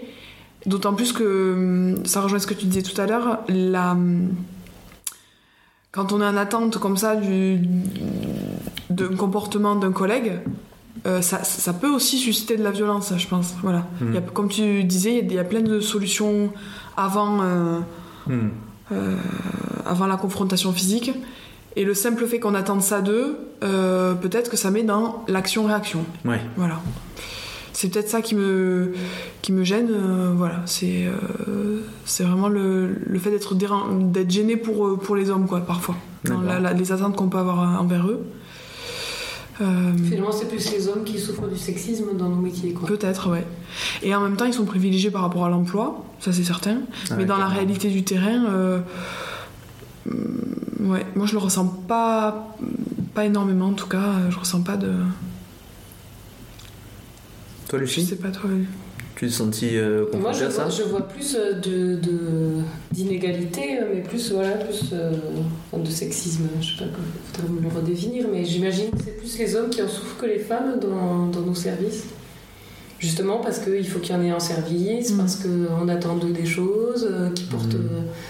Qui se mettent des- une pression. Euh, Est-ce que tu Mm. penses qu'ils le vivent mal? Bah oui, là, le, le collègue dont je parlais qui changeait vraiment, euh, Mm. qui était tout stressé quand il était solo, euh, oui, je pense qu'il le Alors, pas tous, hein, mais euh, je pense que certains peuvent mal le vivre, oui. Donc en fait, on peut parler plus de, dans nos milieux en tout cas, plus du problème d'inégalité au sens plus large que purement enfin, le genre. Mm. Parce que finalement, dans tous les cas, dans les, dans sociétés ou dans des milieux où il y a des inégalités, euh, ça fout la merde quoi. Donc là, pour le coup, c'est les mecs, mais dans d'autres situations, c'est les nanas qui euh, Mm. en pâtissent. Mm. Donc ouais, c'est pas une, il y a toujours en fait quelque part de l'inégalité finalement.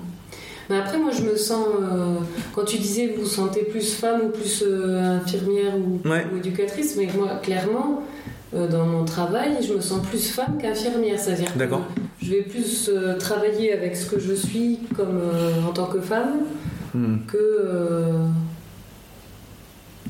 parce que je viens avec l'humain que je suis, que, euh, que l'enfant il va venir chercher euh, peut-être euh, peut-être plus du maternage avec moi parce que je suis une femme justement. Mm. Euh, je, vais, plus jouer. euh, un- oui, je vais, je vais jouer plus un rôle maternant. Je vais.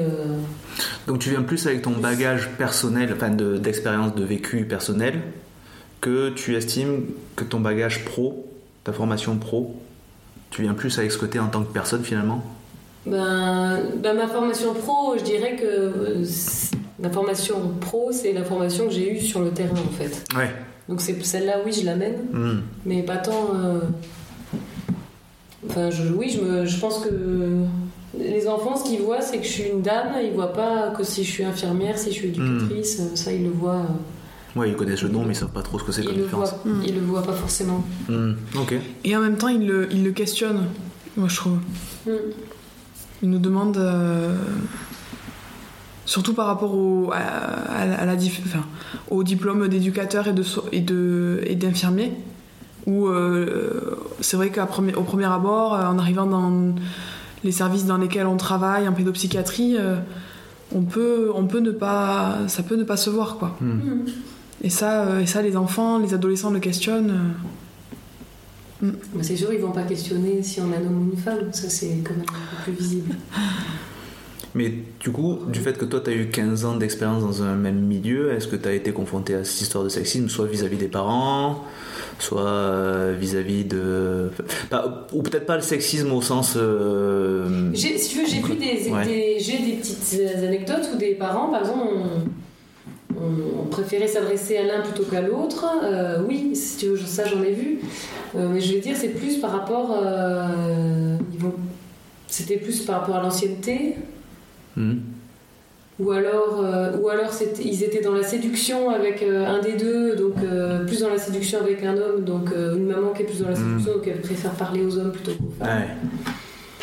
Ouais. T'en as pas souffert en toi, toi? Trop.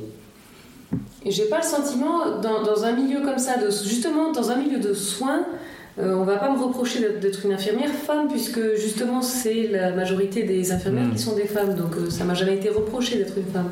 C'est c'est parce que je fais partie finalement de la majorité. Donc des parents qui sont face à moi, je leur dis que je suis infirmière, si tu veux, ils vont pas se dire euh, non, non, donnez- donnez-moi plutôt un homme parce que euh, je fais pas confiance aux infirmières femmes. En fait, quasiment toutes les infirmières sont des femmes.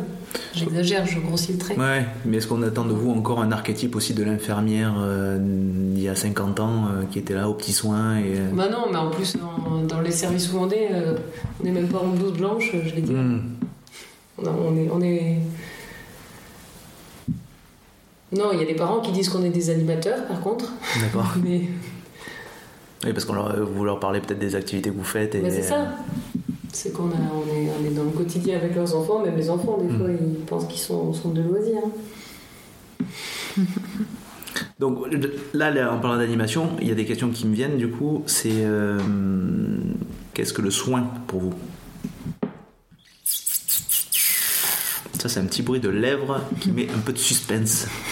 Moi, j'ai envie de répondre la même chose qu'a répondu Emma tout à l'heure quand tu lui demandais qu'est-ce que c'est éduquer. Et ouais. Parce que, euh, en tout cas, moi, j'ai- si j'ai bien appris une chose, c'est que soigner, c'est pas guérir, Mhm. surtout, en- surtout en psychiatrie. Ouais. Et que, et qu'on. Tout à l'heure, Emma, tu disais, euh, éduquer, c'est amener la personne avec ses difficultés et ses, et ses ressources. On amène la personne là où elle veut aller, au, Mm. mieux, au mieux possible, du mieux possible, là où elle souhaite euh, aller, en gros. Mhm. Et euh, moi, j'ai envie de dire que le soin, c'est, euh, pour moi, c'est la manière, avec justement les difficultés qu'a la personne, de qu'elle aille vers un mieux. j'ai envie de répondre un peu la même chose que avec son, son- il y a l'état de santé. C'est ça la différence, c'est que je reviendrai plus tard. Je les mots en face. Non mais c'est vrai parce que en fait moi je suis confronté à la même difficulté. Je des fois on est dans l'éducation à la santé, on est dans l'achat et donc des fois on distingue mais un peu flou euh, soins et, euh, et, éduca- et éducation. Enfin on- donc moi je suis un peu des fois un peu embêté et je pense que c'est important de voir finalement. Je fais aussi je pose cette question pour moi me nourrir un petit peu de- des réponses de chacun sur ces questions là. Qu'est-ce que le soin du coup Parce que par exemple, tu- moi je pense, euh, ce ce qui aide, c'est de partir de quelqu'un, par exemple, qui a un handicap. Hmm. Alors je prends un handicap physique pour que ce soit plus parlant, quelqu'un qui est aveugle. Hmm. Euh, alors bon, à moins que toi tu vises à le guérir euh, de sa cécité parce que tu es un super ponte en, je sais pas quoi, en chirurgie oculaire. Alors c'est pas le cas. hein. Voilà. Mais sinon, euh, en tant que. Et du, du coup, là, je, me- je réfléchis en même temps que vous, mais euh, euh, de lui apprendre à pouvoir vivre le mieux possible avec son handicap, ça- de lui amener des. Hmm. Est-ce que ça va être plus de l'éducatif que du soin, euh, que de lui amener, de l'amener lui avec son handicap à vivre au mieux euh, Ouais. son handicap? Question. Ouais. Bah ça, euh, on peut tourner longtemps parce que moi j'ai l'impression que éduquer, c'est prendre soin. Aussi. Ok. Pourquoi? Euh, éduquer, c'est prendre soin parce que euh, j'ai l'impression que les les jeunes qu'on rencontre, euh, pour la plupart, euh, ils ont rencontré des ils ont ils ont des vies euh, quand même avec avec des avec certaines difficultés pour la plupart difficiles avec des, des, expériences, de vie compliquées et enfin moi j'ai l'impression qu'on les, les jeunes qu'on rencontre en tout cas ils partent pas tous avec les mêmes chances quoi au départ et euh, et donc pour en revenir à ce que je disais tout à l'heure, euh, éduquer, c'est prendre soin. C'est-à-dire que c'est c'est peut-être des jeunes où euh, comment dire, ils ont besoin de plus d'attention que, que d'autres et et et pour moi soigner c'est aussi croire en, croire en eux en fait. C'est croire en euh, à leur capacité. Enfin, vraiment, c'est moi, c'est comme ça que je vois mon travail, c'est de me dire euh, que malgré euh, les symptômes qu'ils présentent, etc., c'est croire que ça va, enfin, avoir l'espoir que ça s'améliore. Et sans ça, je crois qu'on peut, on peut rien faire, quoi. Et l'espoir, ben, on le nourrit parce que on a, on repère des, ben, ce qu'on disait tout à l'heure, c'est-à-dire des ressources, des choses comme ça. Et hum, et de là, euh, on, va, on va pouvoir prendre soin parce que parce qu'on va accorder du temps, on va accorder de l'attention et, euh, et c'est vraiment ça, c'est peut-être euh, transmettre à, à l'autre l'espoir qu'on a pour lui en fait. Parce qu'il y en a beaucoup, enfin, vous, vous me dites hein, si vous n'êtes pas d'accord, mais, Mais il y en a beaucoup qu'on vision. il y en a beaucoup qu'on rencontre Mm. qui ont très peu d'estime euh, d'eux-mêmes en fait. Et c'est peut-être aussi leur transmettre cette estime qu'ils n'ont pas en leur disant mais si regarde tu as, tu as ces ressources là etc. Donc pour moi c'est vraiment croire en, en eux en fait. hein. Voilà. Est-ce que ça tient, le soin ou l'éducation, ça tient à la population dont on s'occupe? Euh, dans, dans les faits, c'est pas si différent, mais que euh, appeler ça du soin ou appeler ça de l'éducatif, Hmm. ça a une forte euh, portée. euh, comment dire Symboliquement, c'est pas du tout la même chose, quoi. D'accord, et donc? Parce que les deux Et sont donc- structurants en fait. Et donc, appeler du soin du soin, c'est pas pareil qu'appeler. euh, comment Ouais. dire Eh ouais. Euh, Le simple fait d'appeler euh, un acte éducatif Mhm. du soin, ça le rend soignant, je pense. Voilà. Ok. Mais Est-ce qu'on pourrait citer par exemple un, un acte qu'on fait pour aider quelqu'un qui soit plus éducatif et un autre qui soit plus so- soin? Est-ce que par exemple, je sais pas, faire un pansement est un soin, mais l'aider à aller à la toilette, c'est un soin ou de l'éducation C'est ça, c'est un peu des deux.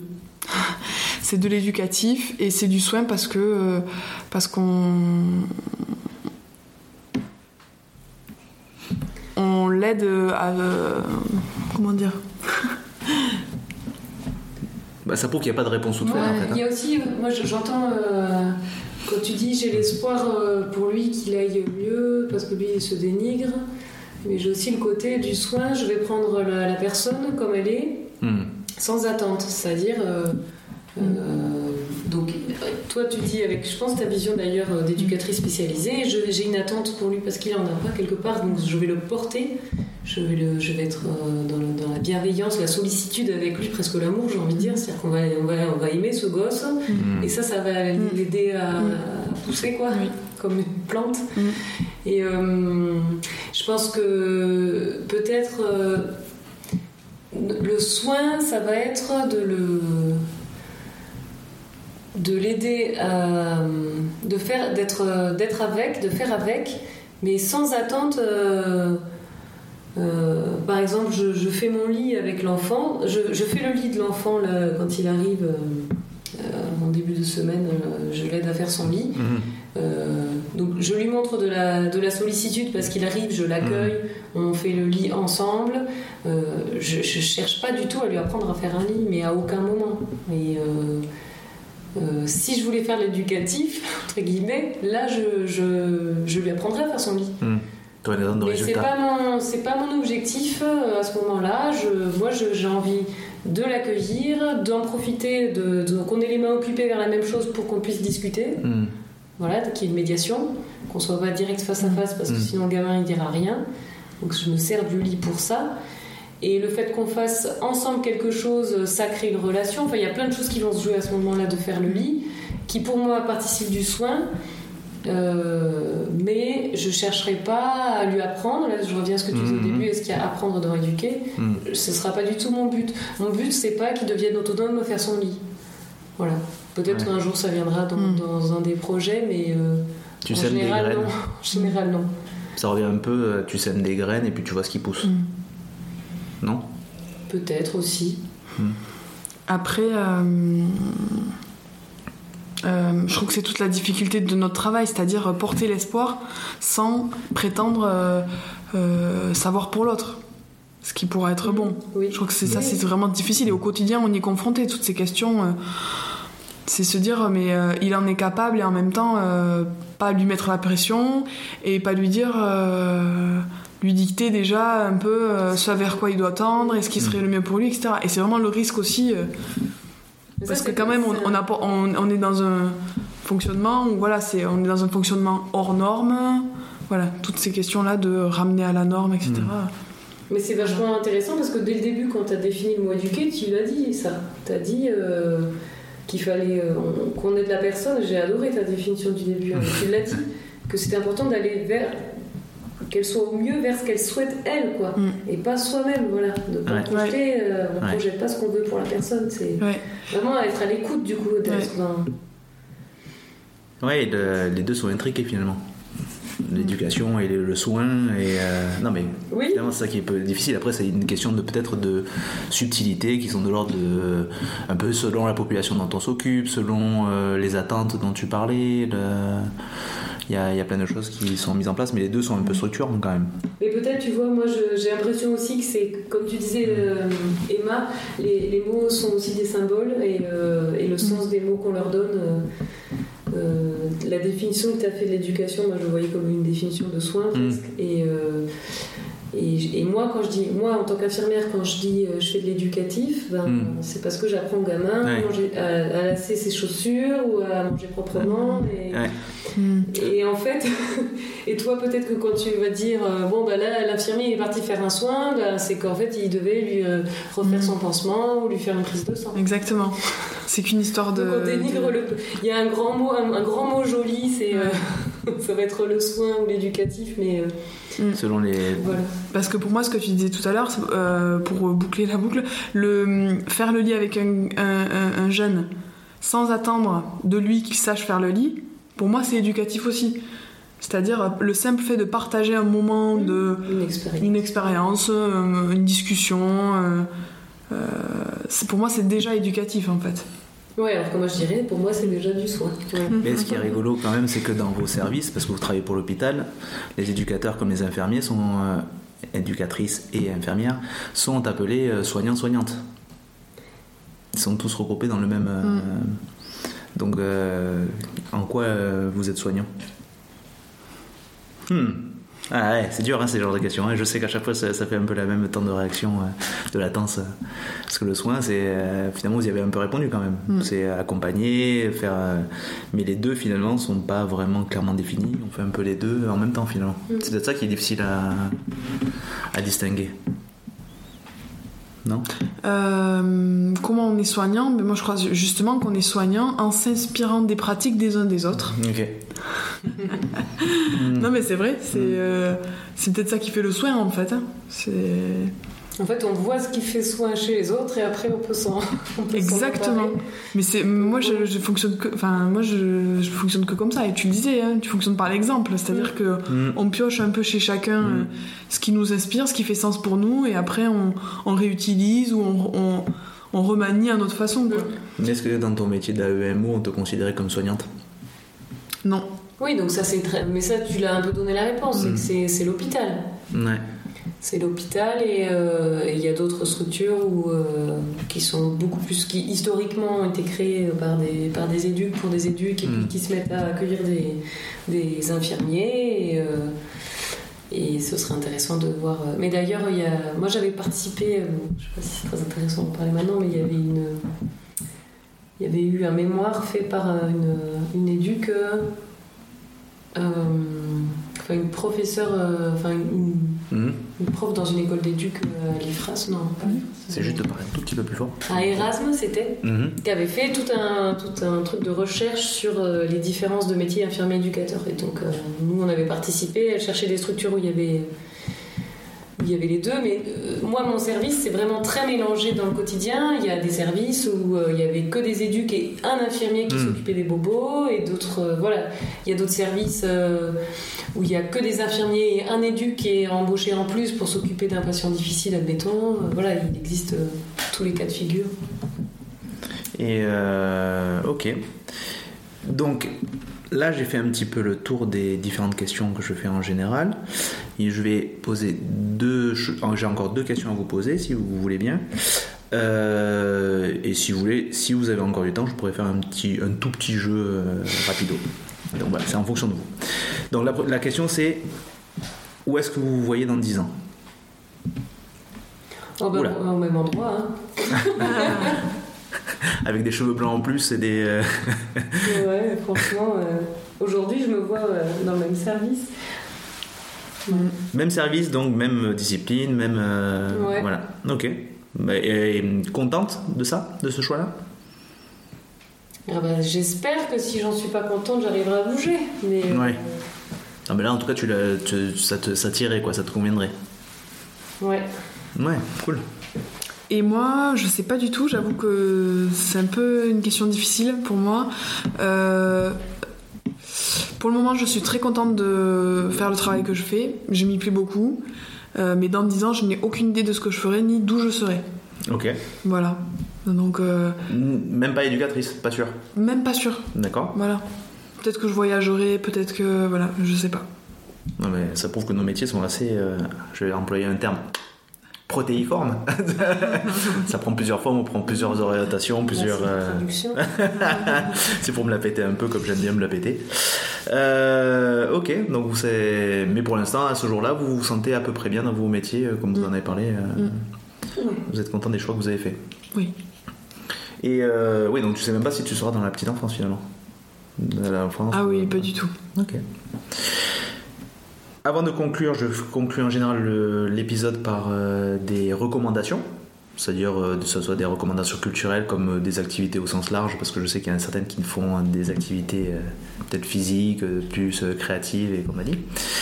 Je vous propose, alors ça c'est un truc que j'innove, c'est un tout petit jeu basé sur, c'est pas de l'actualité parce que les articles que j'ai vus datent pour certains de 2015, mais juste vous faire deviner le contenu de l'article, ce pourquoi euh, c'est un peu cocasse, parce que c'est insolite plutôt, insolite le terme. Donc, euh, je vais regarder ça vite fait dans mes notes, parce que j'ai fait ça avant de venir. j'ai regardé. Je voulais voir un peu, c'est parce que là, je m'inspire un peu des podcasts que j'écoute, qui sont le Floodcast notamment. Euh, oui. Euh, au Japon, en 2015, des étudiants en médecine avaient une épreuve particulière qui faisait partie de leur formation. D'après vous, en quoi consistait cette euh, épreuve? Est-ce que tu réponds par oui ou par non? Ça me pose des questions. Euh, Je répondrai oui, bien sûr. Est-ce que c'était une épreuve euh, dans une salle? Oui, exactement. Il y avait une petite particularité. Il faut penser euh, Japon. euh, Les Japonais, ils ont des problèmes sexuels. Ah, mais euh, ouais, ça- mais là c'est pas le cas. Là, Enfin, là c'est pas la, c'est pas la dimension. Est-ce que c'est il y a une dimension culinaire? Non, non, non, mais il y a une question de manipulation. Est-ce que c'est un rapport avec le corps? Euh, bah nécessairement oui, mais qu'est-ce que tu entends par le Ça corps? être l'esprit. Ouais, ouais. Enfin, l'esprit, le, le psychisme. L'appa- L'appareil à penser. Euh, Une manipulation du corps. euh, Non, c'est pas une manipulation du corps. ah. Le corps est engagé, oui, mais c'est pas le corps que tu manipules. Est-ce que c'était un casse-tête? Ah, on en est pas loin. On se rapproche là.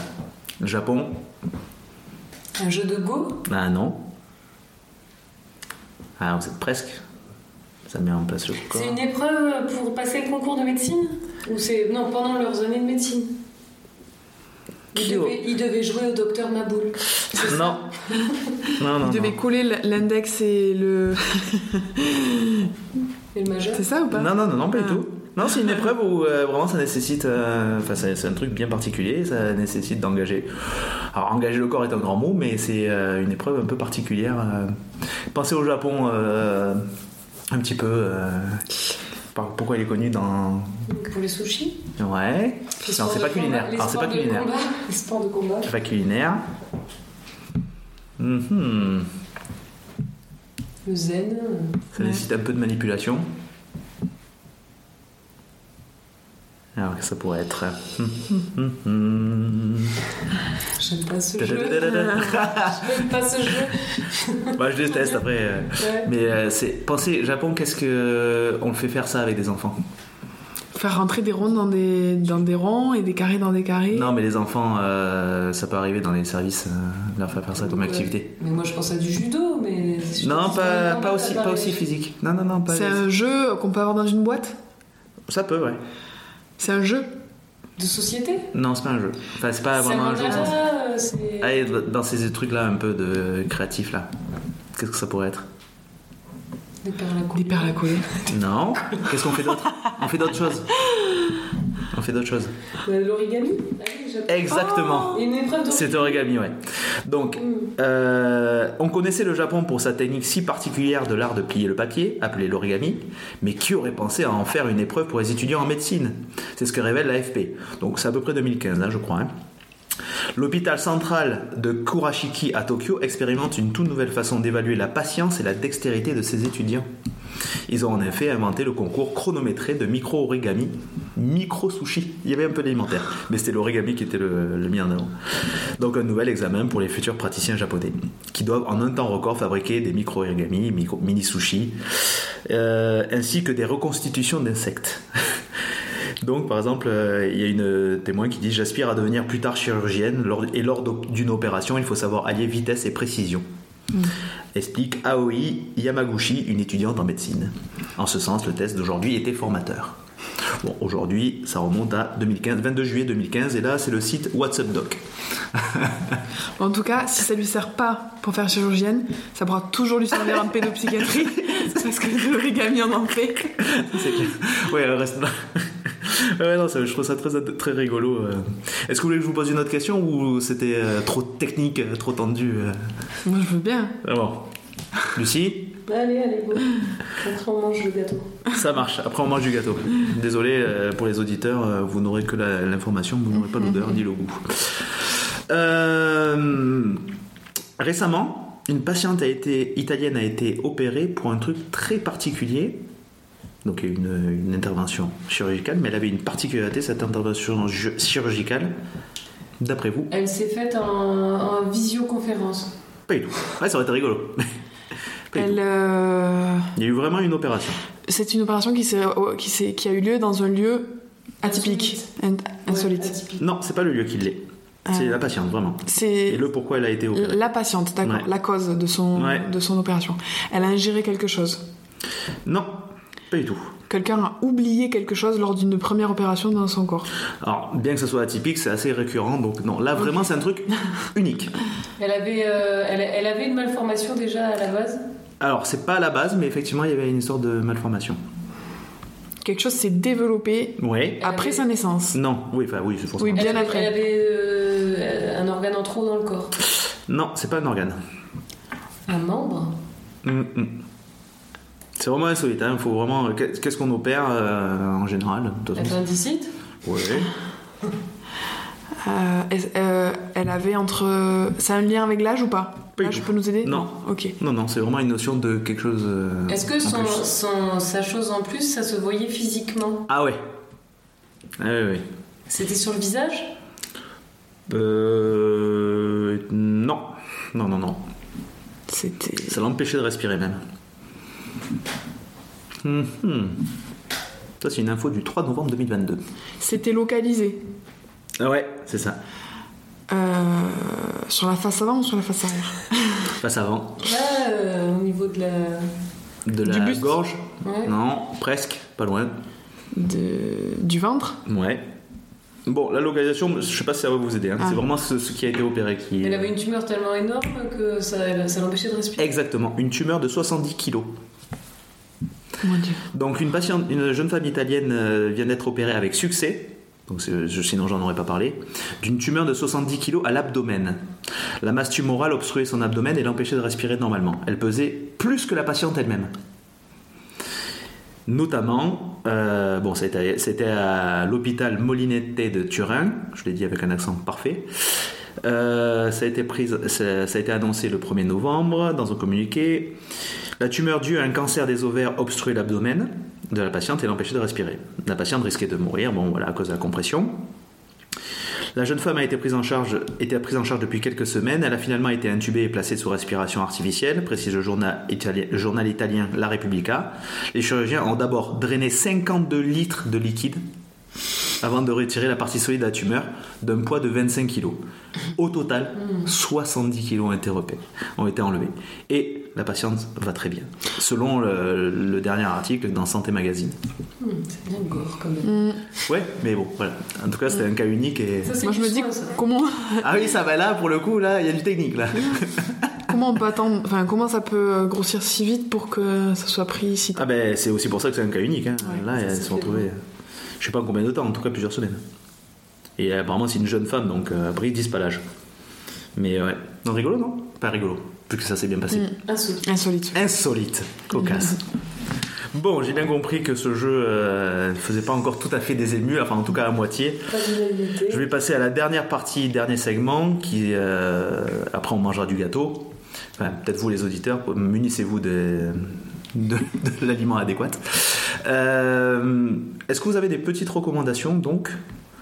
Des recommandations culturelles, d'activités que, pour que les auditeurs euh, s'inspirent de ça, euh, que même des soignants qui seraient amenés à écouter euh, ce podcast se disent Ah bah tiens, j'y ai pas pensé, peut-être que ça me ferait du bien ici. Parce que penser à soi en tant que soignant, c'est important. Pour mieux s'occuper des autres. Qu'est-ce que vous avez, par exemple, quelles activités vous aimez faire particulièrement? Moi, j'adore euh, j'adore chanter, faire de la guitare avec des amis. Ah, ok. Et toi Moi, j'a- moi, j'adore euh, moi, j'adore faire du sport Ouais. et en particulier de la course à pied. Ah oui, Voilà. genre euh, footing ou genre euh, trail, trek et compagnie? Plutôt, plutôt trail, ouais. Plutôt trail. Trail, c'est des, en montagne, on fait un peu de course, on marche un peu. C'est ça. Ah oui, c'est sacrément, sacrément prenant comme activité. Ok. Et est-ce que vous avez vu un, un truc ou lu un truc que vous avez envie de communiquer comme ça récemment euh, Que ce soit série, film, euh, spectacle. euh, alors, on donne pas de localité, mais on peut quand même donner le genre de truc que vous avez vu, lu, regardé. Moi, hier soir, j'ai vu euh, La vie scolaire. Ah euh, Et- Ouais. Pardon. Vas-y, vas-y, non, non, Et c'est un film que j'ai bien aimé. Avec des jeunes. euh, C'est avec Leila Bekti ou je sais plus quelle Non. actrice Pas Leila Bekti. J'ai plus le nom de, de l'actrice, mais elle est assez connue aussi. Ouais, ouais, ouais, mais je l'ai vu aussi. Elle lui ressemble un peu. Très, très, bien. Oui. Voilà. Ok. Petit film. euh, Je sais qu'il y a Alban. Ivanov. Ça, c'est Mm. sûr, c'est un des profs. Un peu bourru, mais je sais plus qui c'est l'actrice principale. Attends, elle a, fait, elle a joué dans quoi l'actrice principale? Ah, tu vas regarder sur ton portable. Dans. euh, elle a joué. Ah, je sais plus. Après, ça peut être des vieux trucs, hein. enfin, pas de. Juste quelque chose que vous Non, moi, je suis allée au théâtre, je vais jamais au théâtre. Ok. J'ai été traînée par des éducatrices spécialisées. Ah, Euh, je suis allée voir Louvre de la compagnie Les Omnis. ok, Quatre euh, nanas. C'est, ok, c'est à la fois des chants et des femmes. ok. C'est très beau, très chouette. Elles sont dans toute la France ou. euh, Et je sais pas. Ok, et ça parle de quoi? Et ça parle. Le fil rouge, c'est une histoire un peu à la pierre et le loup. euh, enfin, une histoire de loup à la montagne. Ouais. avec un peu de dévoration et une enfant élevée par des loups. Et, euh, et au final, on voit quatre femmes magnifiques euh, qui nous font vivre euh, un peu toutes les émotions. C'est très beau, euh, Ouais. c'est drôle, il y, a tout, il y a de tout. C'est tout public? Oh bah non, je n'emmènerai pas mes enfants. Peut-être plus tard, ouais. Ouais, t'as kiffé quoi. Mm. Ok. Aller voir entre filles aussi, c'est sympa. Ouais. Et ça se veut féministe du coup, vu que c'est un peu la thématique de l'épisode, mais. Ou c'est juste parce que c'est les quatre Euh, femmes qui en parlent et- Si, moi je trouve que. Je sais pas, ils sont dégagés quelque chose de très femme, euh, en tout Ouais. cas. Voilà. Très beau. J'étais contente d'y aller avec des, avec des filles. Ok. Moi, ça me fait penser que je vais peut-être aller euh, à un festival euh, qui s'appelle Girls Don't Cry, Ok. euh, fin novembre, je crois. Ok. Voilà. Euh, ça a l'air sympa, c'est. euh, c'est que des, des, des artistes féminines, euh, voilà, c'est un peu euh, Ok. girl power. Ah, ok. Et une petite série ou un film, quelque chose comme ça? Donc la vie scolaire, toi t'as dit? Hmm? On n'a pas su du coup finalement quelle était l'actrice. C'est Hmm. Zita Ah, Haro. ah, ouais, Enro. Haro. Ok, oui, oui, oui. Elle est très bonne actrice. ouais. Mm.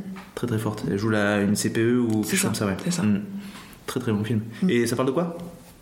Bah alors en fait c'est le comment dire le, le, le rôle principal. Euh, elle est CPE, elle arrive dans un dans un lycée à près de Paris où euh, Mm. elle rencontre voilà des toutes les difficultés, les problématiques euh, de- des jeunes et voilà sa difficulté un peu à, fa- à faire sa place voilà dans ce, dans ce lycée. Il y a des moments de blague, c'est pas que du plombant, non?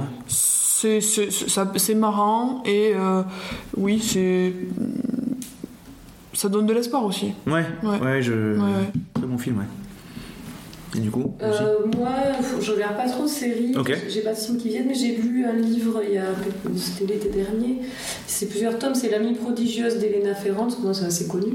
Mhm. Et, euh, et c'est existe en série. J'ai vu qu'elle y, y était aussi en, D'accord. en, en mini-série. Ok. Et euh, c'est chouette. Il y a pas mal euh, d'histoires. L'histoire de l'Italie euh, d'après-guerre. Et, Donc ça, c'est un côté qui est intéressant dans le livre. Et moi, j'ai adoré la relation des deux amis et, euh, et de voir euh, l'histoire de la femme qui grandit, la femme qui est enfant, qui est ado. Qui... C'est une trilogie, non Ou je- Plus que ça, il y en a cinq même. Ouais. Ah oui, d'accord. Ouais. C'est marrant parce que je suis en train de le lire. Ah ouais. Ouais. Et alors? Je suis au cinquième euh, tome. ouais. T'es aussi Bah, c'est génial. C'est génial. Je le recommande. Beaucoup de gens hein, le recommandent. euh, Mm. Bon, c'est un- ça- ça- c'est presque ça devient presque un classique là, mais Mm. Ouais. moi j'ai pas pu m'arrêter de le lire quoi. Vraiment depuis Oui, que moi j'ai du mal à commencer au début, ça a été de long parce qu'il y a beaucoup de, beaucoup de familles, beaucoup de noms. Au début, je galère un Mm. peu repérer, puis après, une fois que t'es accroché, pareil, moi, je les ai un peu enchaînés. Et moi, je recommande euh, la mini-série, euh, enfin, c'est des épisodes longs, c'est trois épisodes de un peu plus d'une heure. Trois fois Manon, qui est une jeune fille. euh, alors je- là, je connais pas le nom de l'actrice, mais sa mère, c'est Marina Foïs. Et elle se retrouve pour des soucis de comportement en centre d'éducation fermé. Et je pensais en le regardant euh, la première fois, parce que je travaillais en nuit, je suis tombé dessus, je fais oh ça va être plombant, mais j'ai que ça à regarder pour m'occuper, parce que je dormais pas à cette époque-là, quand je t'ennuie. Et ben, c'est très bien joué, c'est très très bien fait. C'est Trois fois quoi? Trois fois Manon. Manon, Manon, ouais. c'est son prénom? Ouais, c'est le prénom de la- de la- du personnage principal et, euh, et c'est, je trouve, enfin bon après moi qui suis dedans, je n'ai pas trouvé ça si plombant que ça, mais c'est tellement intense, tellement beau, les gens jouent très bien. Marina Foïs joue une mère euh, qui est en difficulté euh, avec une relation dysfonctionnelle avec sa fille, mais qui joue d'une justesse euh, impressionnante. Cette actrice me fascine hein, quand elle joue. Ouais, j'ai beaucoup aimé, je l'avais regardé sur Arte, donc ouais, si vous avez l'occasion. Bah, j'ai l'impression qu'on a fait un peu le tour. Je vous remercie infiniment pour euh, votre présence et vos réponses euh, et vos réflexions. C'était vachement intéressant. Merci à toi. Comment vous êtes senti Euh, Est-ce que ça va mieux à la fin? Plutôt à l'aise, ouais. Ouais Moi au début un petit peu tendu et après Ouais. euh, voilà je me suis ouais. j'ai été à l'aise euh, tout le long ouais. L'impression d'avoir dit plein de bêtises aussi mais bon. Oui, mais c'est le jeu. Ouais. C'est le, le truc. Après, je vais Ouais. essayer de monter un peu. Je suis un peu frustrée de ne pas avoir euh, finalement creusé l'histoire de, mais, euh, des genres, mais euh, à la fois. euh, Tu penses qu'on aurait pu en dire encore plus? Oui, mais je sais pas comment, mais euh, oui. Mais euh, si j'a- si j'avais su, j'aurais dit. Donc, euh, Après, c'est ça pour ça que je. Bon, là, vous étiez un peu au courant de la thématique, mais c'est vrai que normalement, j'essaie de pas donner trop de, de, de questions en avance pour que Mm. s'il y a une sorte de spontanéité et que les réponses soient pas figées. Dans le sens que tu donnes ta réponse maintenant, ça vaut pour ce que ça vaut au moment où t'en parles, mais rien ne t'empêche après d'évoluer sur la question. Et c'est le but de justement de se dire qu'on n'a pas de réponse euh, absolue et qu'on continue à bouger dans nos façons de réfléchir, euh, le monde, nos travails et nos vies. euh, enfin bref. Ben, moi, je suis très content. J'étais très, j'étais un peu stressé aujourd'hui avant de commencer. Je me suis mis un peu la pression parce que j'ajoutais de nouveaux segments. Puis c'est quand même à chaque fois des nouvelles façons de, rencontrer des personnes. Donc voilà. Et puis je suis pas dans mon milieu, donc c'est vachement. euh, je suis assez content de l'expérience. Écoutez, moi j'ai envie de dire, je vais mettre une petite conclusion à cet épisode. Si vous avez aimé, n'hésitez pas à partager ce podcast, à mettre un commentaire comme vous voulez, vous mettez celui que vous voulez, du moment que, bon, j'aimerais bien que ce soit constructif et bienveillant. Mais vous avez le droit d'avoir votre avis, vous exprimez comme vous l'entendez. En attendant le prochain épisode, pensez-y, soyez sympa, soyez soignant. Merci, au revoir.